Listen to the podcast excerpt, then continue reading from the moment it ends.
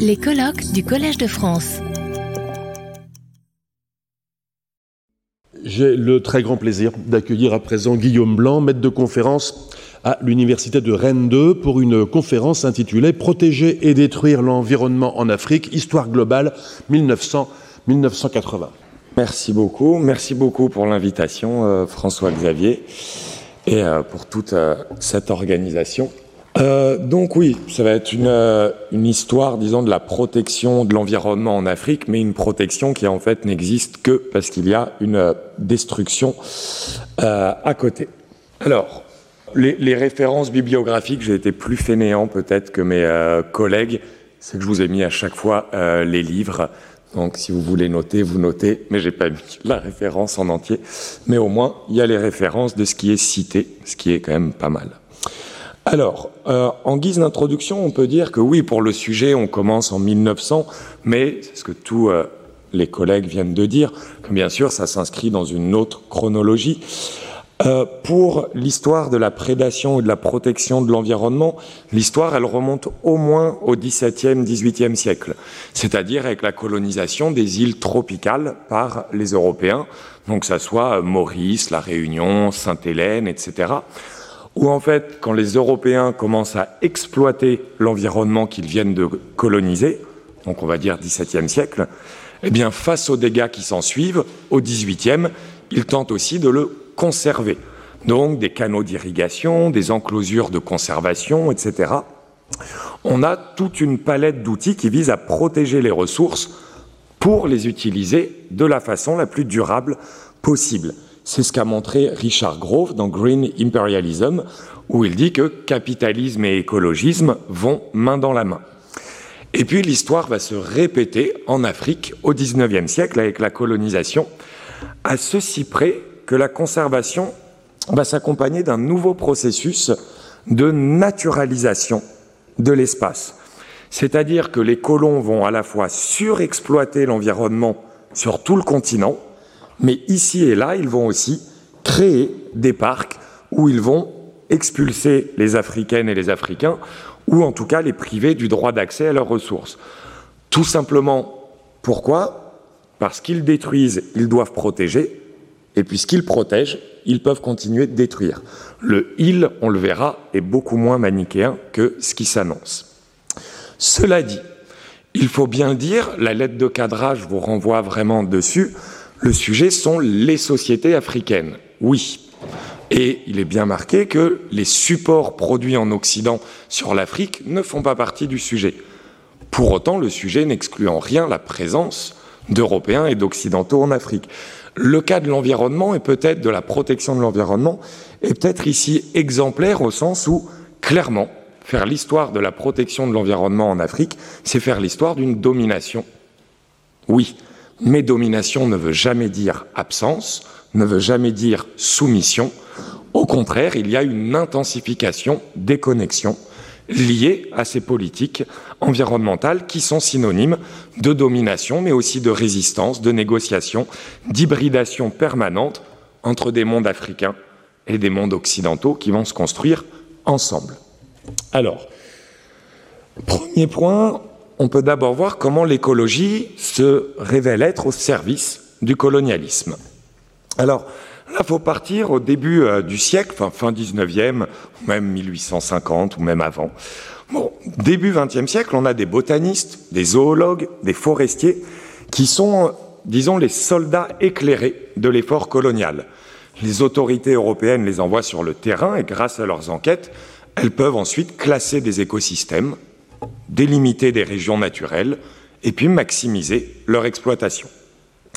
Tout cela va s'accompagner d'une multitude de récits déclinistes, qui est une expression que j'emprunte à Diana Davis.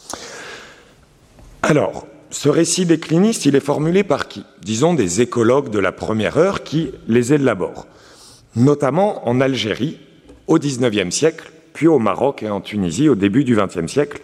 On a des scientifiques français qui vont vraiment, qui conjurent l'administration coloniale de protéger l'environnement car ils sont persuadés, d'une part, que les invasions arabes du XIe siècle ont causé une déforestation telle qu'elle a mis fin à la prospérité des époques romaines et berbères. Et ces scientifiques sont aussi convaincus que les pratiques des agriculteurs et des bergers sont si irrationnelles qu'elles ont transformé une région luxuriante en un désert désolé. Bon, en réalité, au Maghreb, comme en Afrique subsaharienne, les populations, comme en Amérique du Nord, comme en Europe, comme en Asie, se sont aussi adaptées à des écologies et des écologies qui, là, en ce qui nous concerne, sont des écologies semi-arides. J'y reviendrai.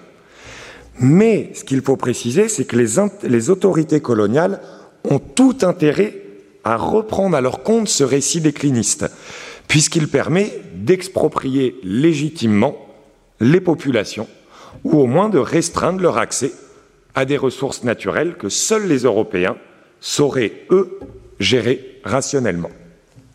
Maintenant, il faut dire que dès le premier XXe siècle, les écosystèmes africains se dégradent bel et bien. Il faut vraiment insister là-dessus, la colonisation représente un choc écologique sans précédent. L'essor de l'agriculture provoque des déboisements massifs sur tout le continent. On n'a pas beaucoup d'archives précises là-dessus. On sait que sont environ 95 millions d'hectares de forêt, quand on prend les archives, qui sont déboisés, mais ce chiffre nous renvoie à l'Afrique et à l'Asie. Ce qu'on sait en tout cas, c'est que c'est 4 à 5 fois plus sur le premier XXe siècle que dans les deux siècles précédents. On a aussi la mondialisation du commerce de l'ivoire et des peaux de bêtes, lions, léopards, qui entraîne la mort de dizaines de milliers de grands fauves. À titre d'exemple, chaque année, fin XIXe siècle, c'est 65 000 éléphants par an qui sont tués en Afrique. On sait aussi que le développement des transports en général, et du rail en particulier, accentue le déboisement, mais aussi l'effondrement de la faune, puisque les ouvriers vont se nourrir d'une viande eh bien, chassée à proximité. On a aussi les chasseurs naturalistes. Des chasseurs naturalistes, par exemple Oscar Neumann, euh, allemand, qui peut abattre en un seul mois 65 zèbres pour les envoyer au Muséum national, d'histoire naturelle à Berlin. Donc ce sont des zèbres, des lions, des gnous, des girafes, bien qui sont abattus par centaines chaque mois. Et puis on a les administrateurs coloniaux et puis les élites coloniales, hein, pas tous les colons, c'est pas une classe homogène, qui s'adonnent à la chasse sportive, où ils expriment leur capacité masculine à dominer la nature et ceux qui l'exploitent. Bref, colonisation et prédation vont ensemble. Mais c'est là où il faut insister sur ce point. Je vous ai cité Diana Davis, le reproche qui est généralement fait à cette historienne, et généralement à juste titre, mais pour ses travaux de 2007, pas pour les 15 ans qui ont suivi. C'est de ne pas avoir vu la participation des sociétés africaines à toute cette histoire. Les travaux, notamment de cet ouvrage, mais aussi par exemple d'Isabelle Surin, montrent bien que les Africaines, les Africains sont des acteurs à part entière. Ils guident les scientifiques sur le terrain. Ils leur transmettent leur connaissance du milieu. Ils servent d'intermédiaires entre les chasseurs européens et les marchands arabes et swahili. Ils échangent des perroquets, des peaux de léopard contre des accordéons et des flûtes que vont amener des marchands européens. Donc les Africaines et les Africains sont présents. Sont-ils pour autant responsables de l'ampleur des destructions qu'engendre le capitalisme colonial? Pas forcément. Mais en tout cas, les préjugés coloniaux sont tels sur un orientalisme qui finalement n'a pas de délimitation géographique. L'orientalisme pèse autant sur l'invention de l'Orient que l'invention de l'Afrique. Eh bien, les colons vont tenir les colonisés pour responsables de la dégradation de leur milieu. Et puisqu'il y a dégradation, il va y avoir protection. C'est le début de l'ère des réserves de chasse. Ici, il faut vraiment noter qu'on a un travail transimpérial qui se met à l'œuvre. Partout en Afrique, les colons vont s'investir dans la création donc de réserves. Et puis les réserves, il faut vraiment suivre les mots. Hein. Réserves de chasse et des réserves où chasser. Alors, les premières réserves, elles voient le jour en 1897 dans le Tanganyika allemand et puis début 20e dans l'Afrique de l'Est britannique. En fait, les autorités vont définir des saisons de chasse, délivrer des permis auxquels les intermédiaires africains de la colonisation ont encore le droit pour chasser. Et puis, on a une grande réunion, une conférence internationale à 1900 à Londres.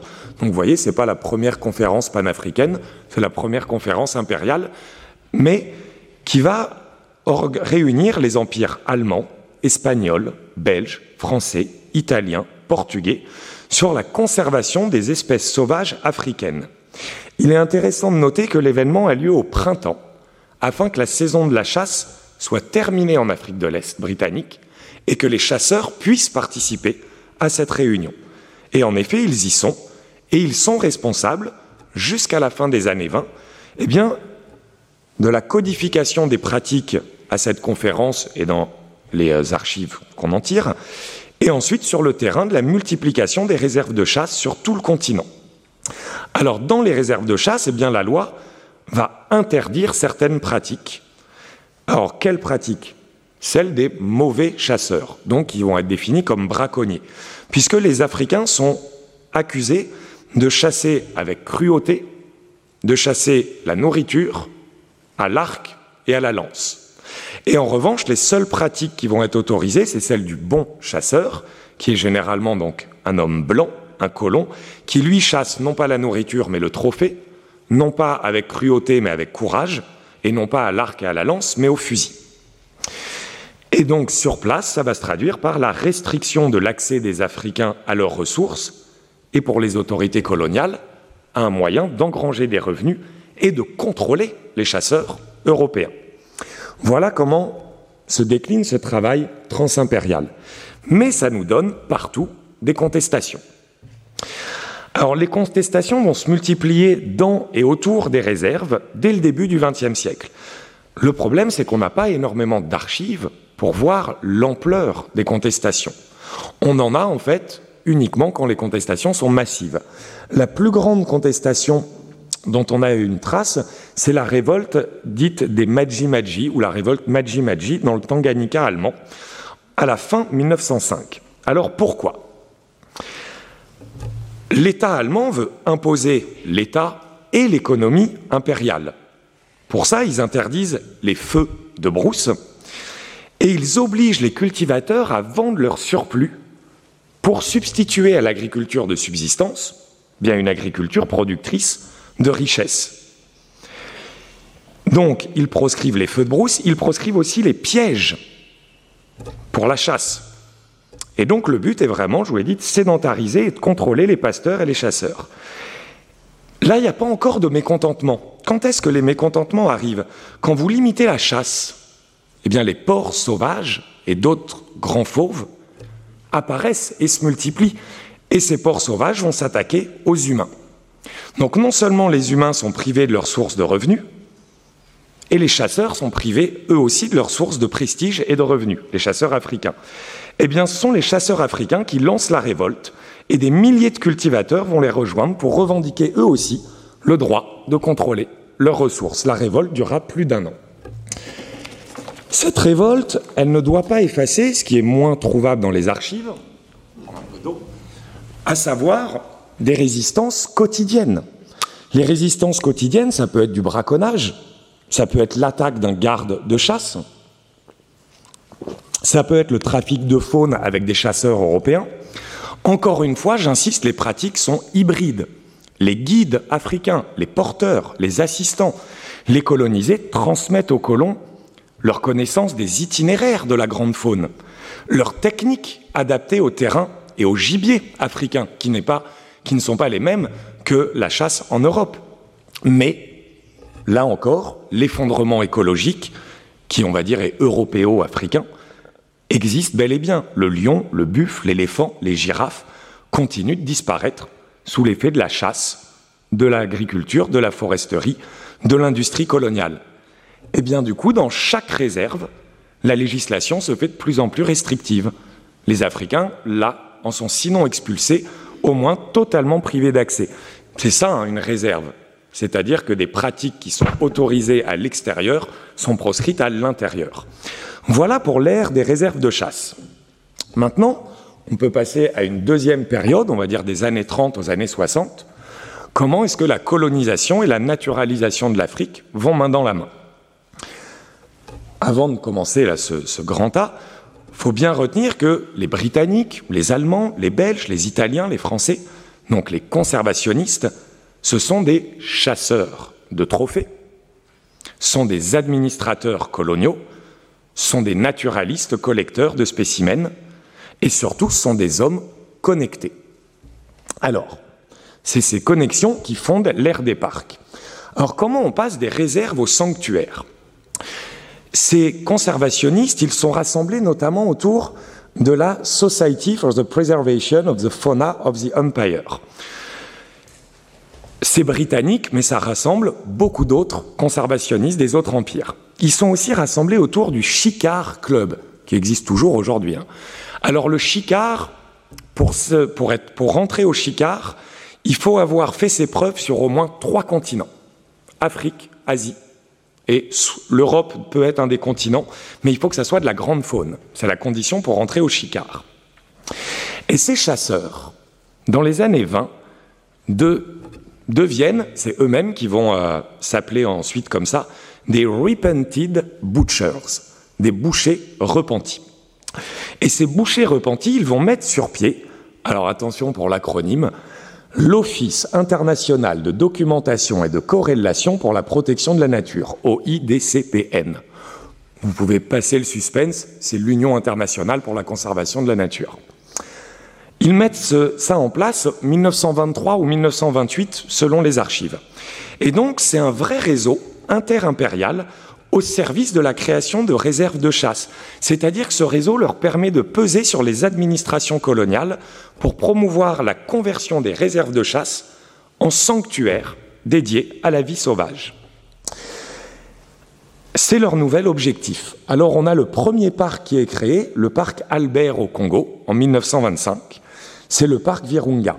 En réalité, on a une loi sur les parcs nationaux algériens en 1923 mais, alors il y a un étudiant qui s'appelle Romain Holt qui débute sa thèse cette année là-dessus. Est-ce que ce n'est pas un parc juste sur le papier, c'est-à-dire nommer des parcs? La concrétisation sur le terrain, on n'est pas totalement sûr, donc on peut retenir que le premier parc, c'est au Congo. C'est le parc des Virunga aujourd'hui, dont euh, l'ancêtre du roi des Belges, son descendant, est le président. Ensuite, en Afrique du Sud, on a la réserve du Transvaal, qui devient le parc Kruger en 1926. Et puis à Londres, on a une deuxième conférence internationale en 1933 qui va réunir, là encore, des administrateurs, des naturalistes, des chasseurs.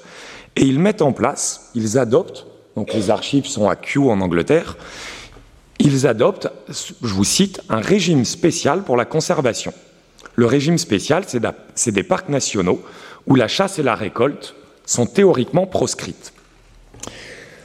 Dans cette ère des parcs qui commence, on va avoir des mythes environnementaux qui s'intensifient pour accompagner l'entreprise. À ceci près que la prise en compte des pratiques locales africaines, qui existaient bel et bien dans les réserves, va céder la place à une forme de déréalisation des sociétés africaines, donc un terme que j'emprunte à François-Xavier Fauvel, mais pour l'invention du haut tantôt à une autre période. Mais le terme, selon moi, est plus que pertinent pour cette période, car c'est-à-dire qu'on a une représentation fantasmée et erronée des sociétés africaines, mais c'est comme l'ethnie. Ce n'est pas parce que cette représentation est fausse qu'elle ne devient pas une réalité sociale. C'est-à-dire que la représentation va être tant diffusée et tant appropriée qu'elle finit par passer pour vraie. Alors, quelle est-elle? Il faut encore insister dessus, on a beaucoup de scientifiques européens qui connaissent et qui travaillent avec les sociétés colonisés, avec des Africaines et des Africains. Par exemple, dans l'African Research Survey, qui est la plus vaste expédition lancée par l'Empire britannique dans les années 30. On a des forestiers des biologistes, on y reviendra, comme Julian Huxley, le futur directeur de l'UNESCO, qui reconnaissent l'ingéniosité de certains savoir-faire locaux, notamment en AOF, au Nigeria, au Congo. Mais les années 30, c'est aussi la Grande Dépression. L'effondrement des prix des matières premières va pousser les petits et les grands cultivateurs européens dans les colonies de peuplement à agrandir leur exploitation et de fait à accélérer l'érosion et la déforestation. Et c'est dans ce contexte que se diffuse le mythe des forêts primaires, qui est peut-être un des mythes les plus tenaces de notre époque au XXe siècle sur l'environnement. Alors, ce mythe des forêts primaires, quel est-il? C'est que les écologues, d'abord des Français au début du XXe siècle et ensuite des Britanniques qui le relaient, puis ensuite dans tous les empires, début des années 30, en fait, lisent l'écologie à l'envers. Ils sont influencés par la théorie dite du climax, selon laquelle il y aurait autrefois un équilibre originel. L'équilibre originel, c'est celui-ci. C'est une Afrique vaste, d'une forêt vierge, sauvage. Et puisqu'il y aurait eu trop de populations, les populations auraient morcelé la forêt jusqu'à qu'entre les villages ne subsiste plus qu'une petite couverture forestière. Donc de la savane, un village et des restes de cette forêt primaire. Sauf que les chercheurs, les écologues ont montré que dans les écologies semi-arides, c'était régulièrement l'inverse. On avait d'abord de la savane, puis des populations, puis de l'agriculture sur brûlis, puis des arbustes et une fine couverture forestière jamais abondante, mais jamais épuisée. Pourtant, le mythe va se propager comme le mythe de la désertification au Maghreb, parce qu'il va remplir les deux objectifs conservationnistes et politiques de contrôle et de conservation. Et c'est là que c'est intéressant pour notre sujet. Pourquoi et comment ces mythes se diffusent avec ce qu'on va appeler des textes réseaux, c'est-à-dire que chaque conservationniste, chaque administrateur va lire le rapport d'un autre collègue, britannique, allemand, français, italien, espagnol. Chaque rapport va s'appuyer sur un autre rapport pour produire un autre rapport. Je vous donne un exemple, parce que c'est le rapport dont le chiffre est cité dans environ 25 pays d'Afrique subsaharienne dans les années 30.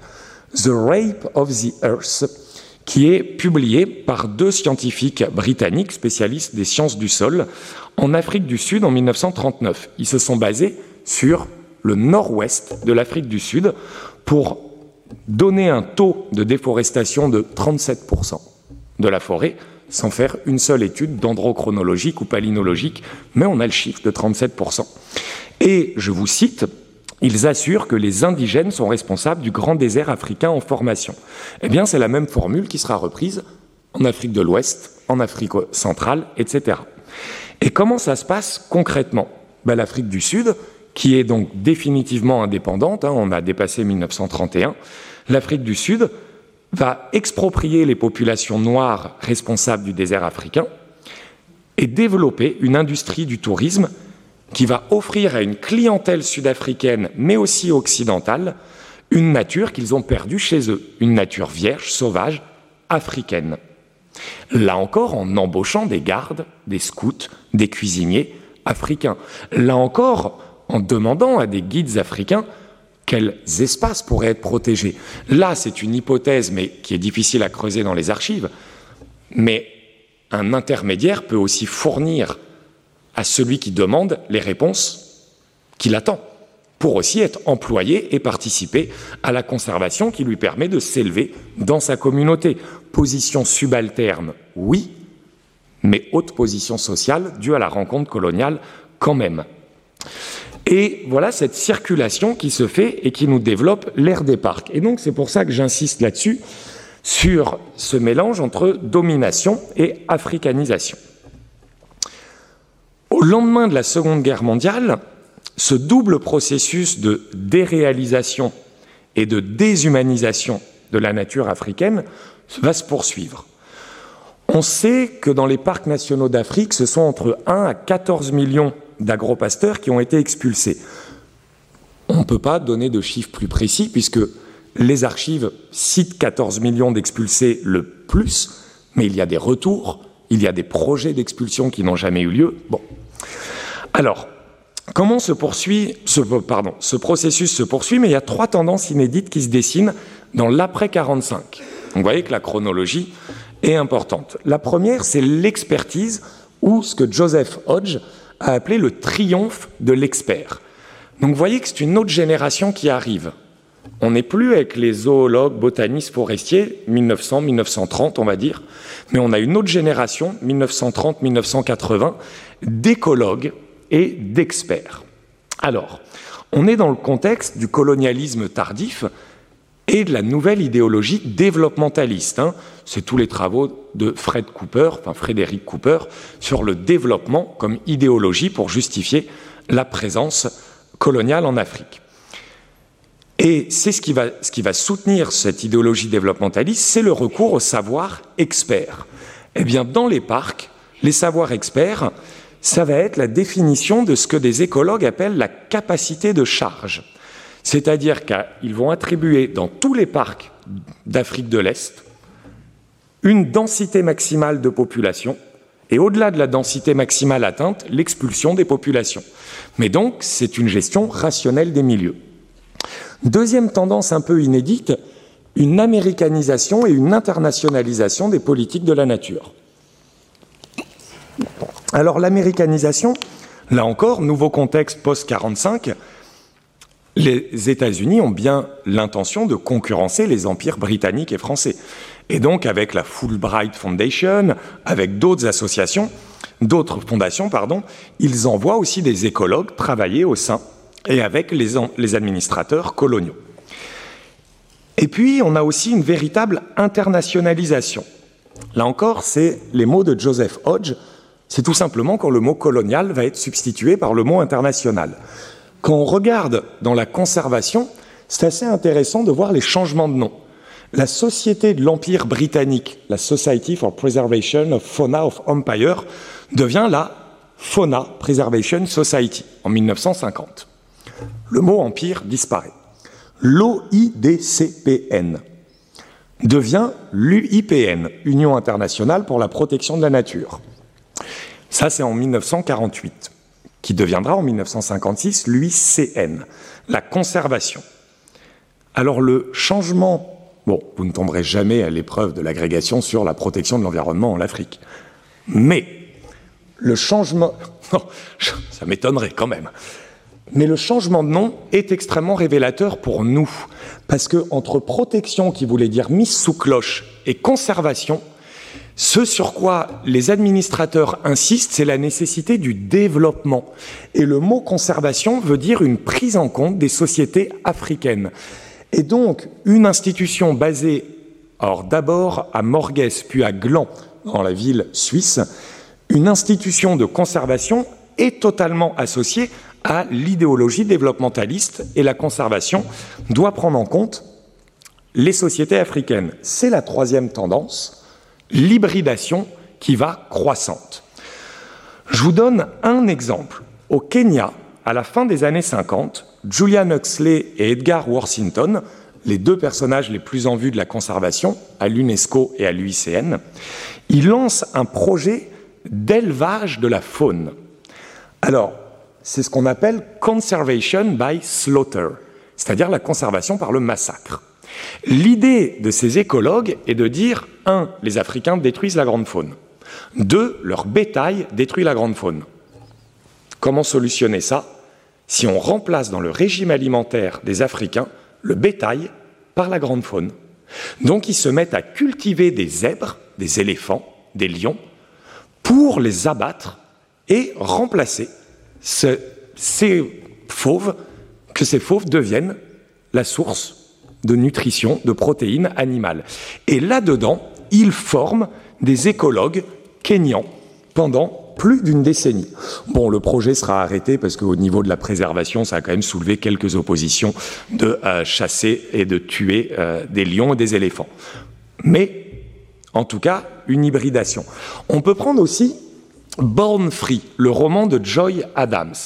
Born Free, publié en 1960, un livre vendu à plusieurs millions d'exemplaires, c'est donc une naturaliste euh, britannique qui raconte comment elle a élevé une lionne qui s'appelle Elsa, qui était orpheline parce que le mari de Joy avait euh, tué euh, la maman.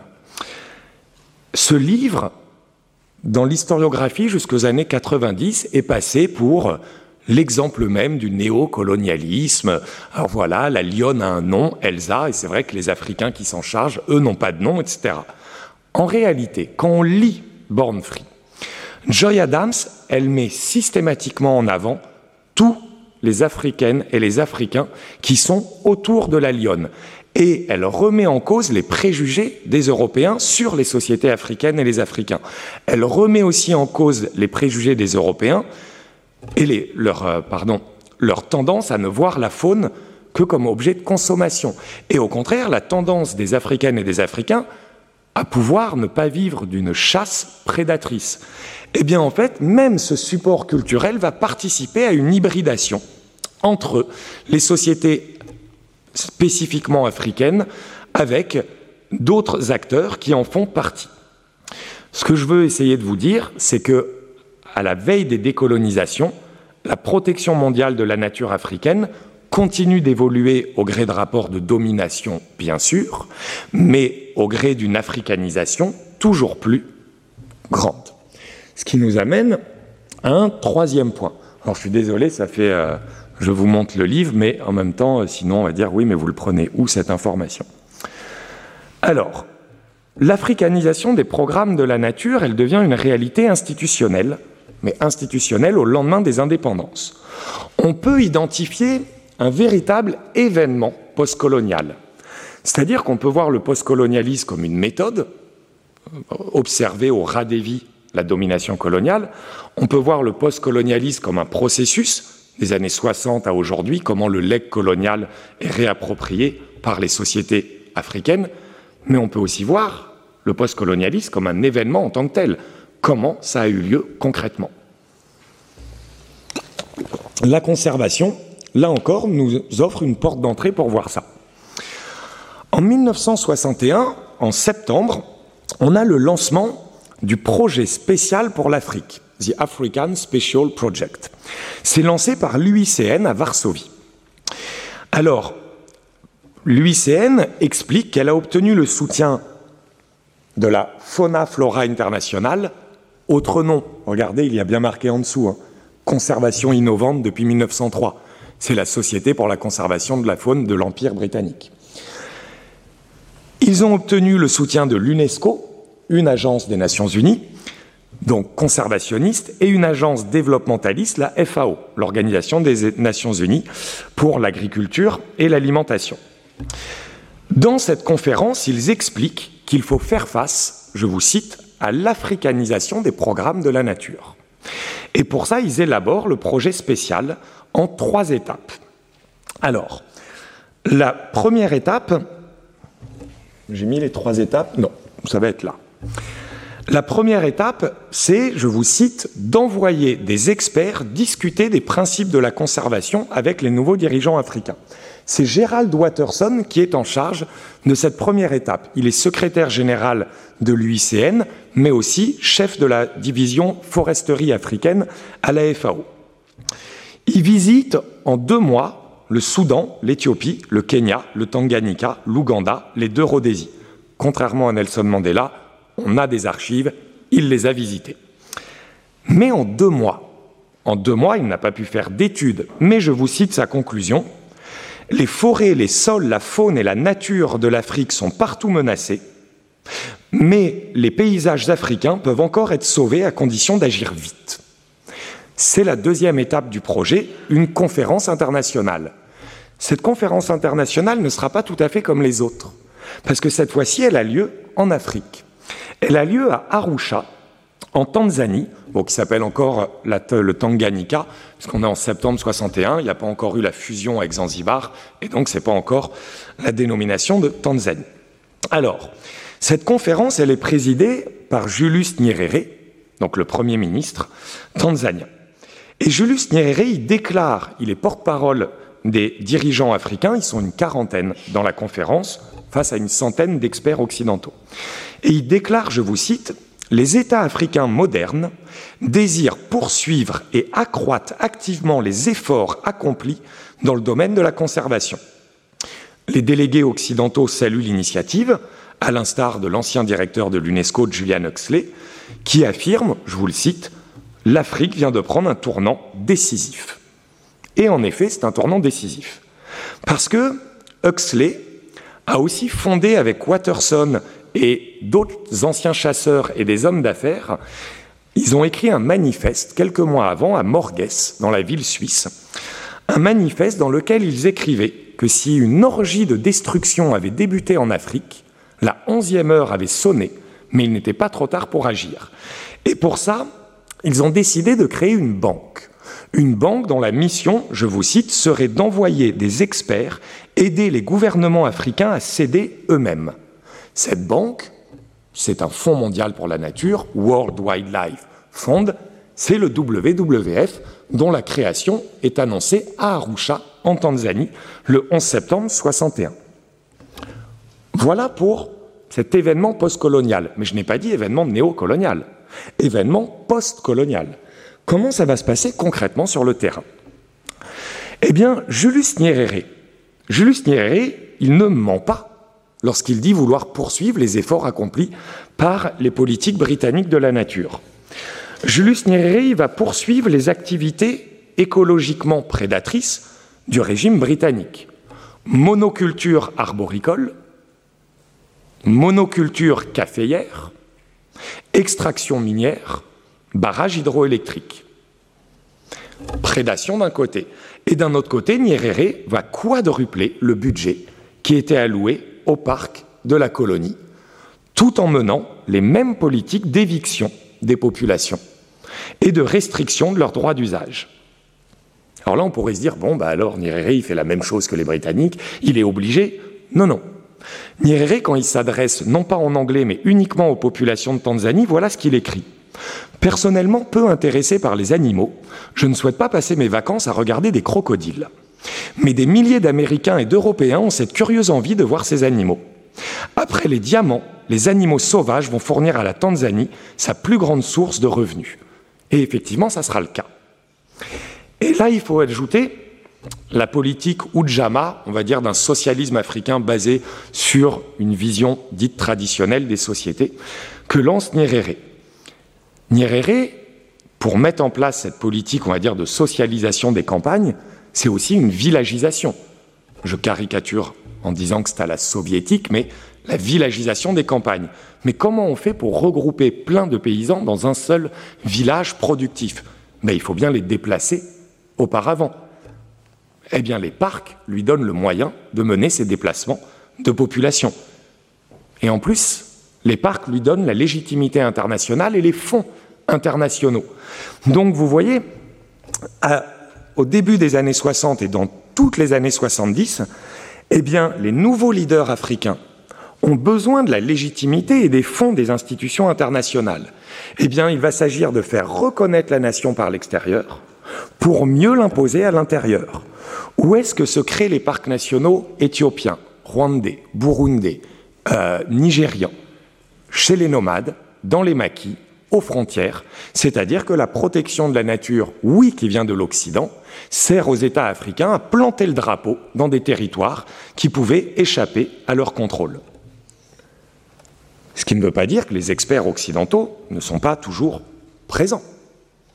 On en a toujours en Afrique de l'Est ici par exemple. Eux aussi vont s'adapter à cette nouvelle donne ils participent à l'événement postcolonial au même titre que leurs homologues africains. On peut prendre l'exemple en Tanzanie, hein, toujours, de l'African Wildlife Foundation. Elle est fondée en 1961 par cinq conservationnistes états-uniens, dont Russell Train, qui est le plus connu. En tout cas, dont on a les archives. Russell Train, qu'est-ce qu'il écrit?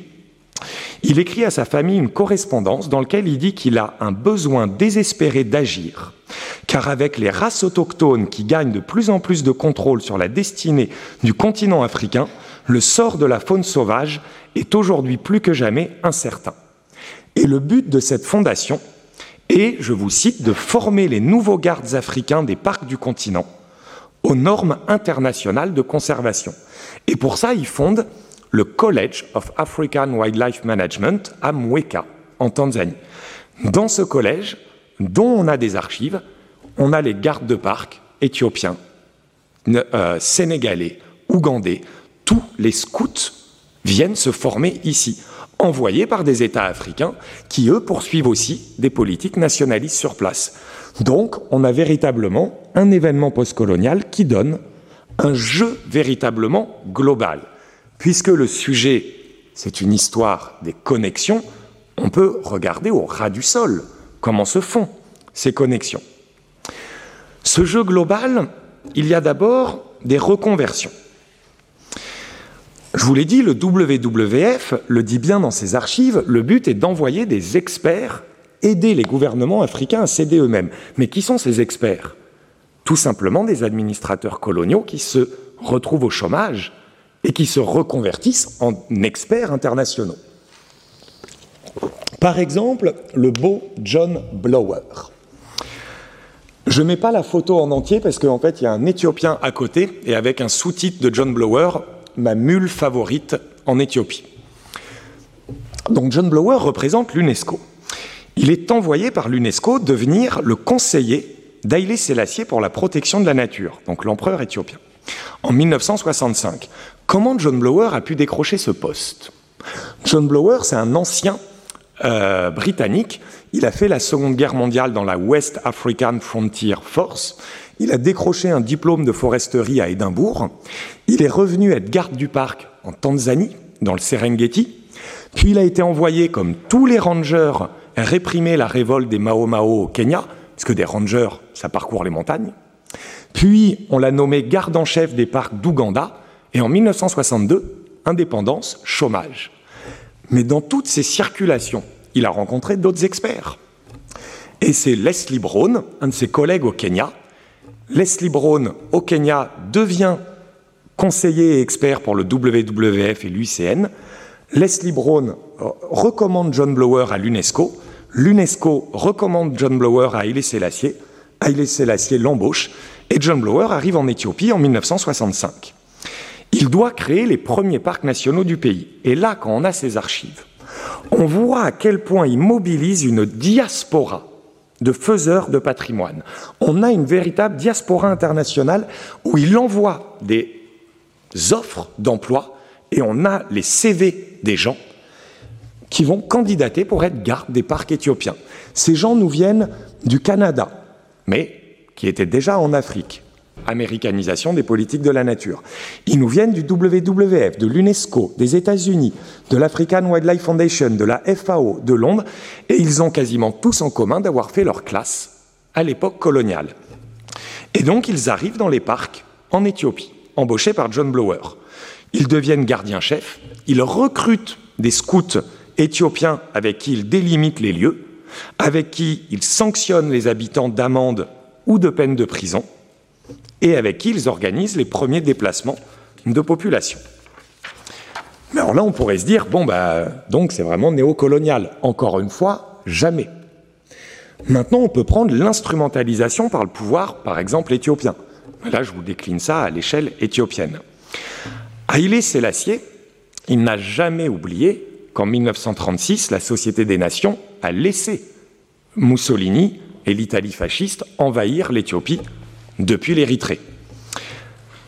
Puis, Haïlé Sélassié a misé sur une construction centralisée de la nation éthiopienne, mais c'est la politique, la théorie de l'extraversion, mais la nation éthiopienne existe avant tout parce qu'elle est reconnue en tant que telle par l'extérieur, parce qu'elle ne serait pas reconnue à l'intérieur par peut-être la moitié de la population.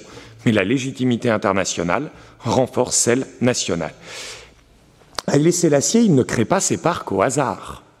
Haïlé Sélassié, il se sert des fonds et des experts pour les envoyer, un, comme ici dans le Sémienne, dans une région de Naki, deux, à la frontière du Kenya, où les populations ne respectent pas les frontières, et trois, chez les semi-nomades, on va dire, parce que nomade est une catégorie assez fantasmée, chez les semi-nomades dans l'Awash, qui, eux, ont gardé les fusils italiens de 1936, 37, 38 pour s'en prendre aux envoyés de l'administration. Maintenant, à l'échelle de chaque région administrative, quand on regarde les administrateurs, les collègues de John Blower, ils font face à l'autoritarisme des fonctionnaires nationaux dont ils dépendent. Par exemple, Blower va être poussé à la démission par le major Gizao, qui est son chef éthiopien, Il y a plein d'archives où Guizot explique à John Blower qu'il n'aime pas les menteurs et qu'il n'a pas à recevoir d'ordre de quelqu'un qui travaille pour une institution internationale dans un empire comme celui éthiopien. Et que s'il lui reparle sur ce ton, il sera forcé de prendre les mesures nécessaires. Et effectivement, le major Guizot le prive de salaire pendant un an et finit par l'expulser. À la plus grande joie des historiens, puisqu'il n'a pas expulsé les 20 000 pages d'archives de John Blower. Maintenant, à l'échelle des parcs, les résistances sont légion.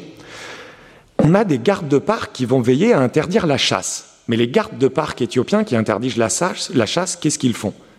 Comme les colons européens au début du XXe, ils monopolisent le droit de chasse, ils braconnent et ils revendent le produit de la faune aux autres habitants. Ils deviennent aussi guides touristiques et ils deviennent aussi conseillers, guides pour l'UNESCO, l'UICN, le WWF. Ainsi, et c'est là où on voit que les échelles ne sont pas des données mais des construits sociaux, ils court-circuitent l'échelle nationale pour, en se liant aux administrations internationales. Lorsqu'un administrateur national va s'imposer devant un guide local, le guide local va pouvoir lui dire Oui, mais moi je dépends de l'UNESCO. Et si vous voulez vous en prendre à mon travail, vous vous en prenez à l'UNESCO. Donc on voit que les échelles sont construites au fur et à mesure que les acteurs circulent entre elles. Et c'est ce qui va nous donner, et c'est mon dernier point pour tenir le temps, eh bien on peut dire qu'on sera passé d'une nature européo-africaine à une nature afro-occidentale. Plus la nature africaine se globalise, plus elle se conflictualise. On peut prendre le cas du Zaïre, puisque là on est dans les années 70, Mobutu a déjà renommé le Congo Zaïre. La même violence va se dessiner dans les parcs du Zaïre, par exemple tout à l'est. Donc on est à la région, à la frontière, pardon, Ouganda, Rwanda, Burundi, où les Tutsis ont déjà commencé à migrer pour fuir les premières violences des années 60-70 du Parmehutu au Rwanda. C'est une région dans le Kivu assez déstabilisée. Une région où il y a peut-être moins de connexions qu'une vantardise de connexions, puisque c'est là où Kabila prétend que Che Guevara est venu en aide à sa rébellion en 1965. Est-ce que la rencontre entre Che Guevara et Kabila a eu lieu Selon le journal de Che Guevara, Kabila n'est jamais venu. Mais Kabila, et là ce n'est pas de l'essentialisation que de dire cela, est un seigneur de guerre dès les années 70. Et il va tenir l'Est du Congo. Où est-ce que Mobutu insiste pour créer des parcs et envoyer les experts internationaux Dans l'Est du Congo. Politique internationale, objectifs nationaux. Les connexions, bien entendu, ne sont pas toujours aussi violentes. C'est l'objet euh, d'un ouvrage qu'on a co-dirigé avec deux collègues, Mathieu Guérin, Grégory Quenet, Gouverner la nature sous les tropiques, bon, protéger, détruire, où on a essayé avec 14 auteurs de suivre les circulations des experts de 1900 à 1990 de Singapour à la Malaisie, à l'Indonésie, à l'Inde, au Congo, à Zanzibar, aux Seychelles, à l'Éthiopie, au Gabon, etc. Qu'est-ce qu'on voit par exemple au Nigeria? Eh bien, on voit qu'au Nigeria, les agronomes de l'Institut pour l'agriculture tropicale, un institut qui a été fondé par Hugh Banting, un Britannique, eh bien, tous les agronomes nigérians sont formés à la chaire de botanique agricole de l'université de Reading en Grande-Bretagne. Cette chaire est détenue par le même Hugh Banting, qui, après avoir été administrateur colonial, a dédié son travail en Angleterre à l'agriculture tropicale. Mais Hugh Banting, c'est ce que Joseph Hodge montre dans cet ouvrage, c'est en fait un communiste surveillé par les services secrets britanniques, car il est suspecté, dans tous ses projets en Afrique, d'avoir voulu pervertir les projets coloniaux, puis les projets développementalistes, pour lutter pour l'amélioration des conditions de vie des sociétés postcoloniales. Donc vous voyez que la domination n'est jamais aussi univoque que celle que l'on croit. C'est toujours, toujours davantage question de rapports sociaux horizontaux plutôt que verticaux. Et pour terminer, en Afrique, eh on peut voir qu'on a une politique qui consiste à mondialiser la nature, mais depuis l'Afrique. En 1972, l'UNESCO et donc ses États membres ont adopté leur convention concernant la protection du patrimoine mondial culturel et naturel. C'est la liste du patrimoine mondial de l'humanité. Comment ça se passe concrètement? L'UNESCO classe des parcs naturels et des espaces culturels. Pour les espaces culturels, ils font appel à l'ICOMOS, une institution sur les musées. Pour les espaces naturels, ils font appel à l'UICN et à ses experts. Et donc, l'UNESCO demande à tous ses États membres, environ 190 à cette époque, eh de soumettre leurs propositions pour voir classer des espaces sur la liste du patrimoine mondial. Cela va durer six ans, où des États africains, nord-américains, européens, asiatiques envoient des candidatures. Comment ça se passe en Éthiopie? En Éthiopie, Mengistu Haile Mariam, qui a renversé Haile Selassie, il va jusqu'à battre monnaie avec le symbole du WWF sur les pièces éthiopiennes pendant un an. Et il invite les experts à voir cela. Et il invite les experts notamment dans le parc du Sémienne et dans le parc de Lomo. Mais il n'est pas bête, Mengistu. C'est ici qu'a déjà commencé, comme tragiquement depuis deux ans, la rébellion contre le régime révolutionnaire. Le TPLF qui sera au pouvoir en 91 a pris le maquis dans le Sémienne. Le Front de libération de l'Oromo est déjà en train d'agiter toute la région Oromo.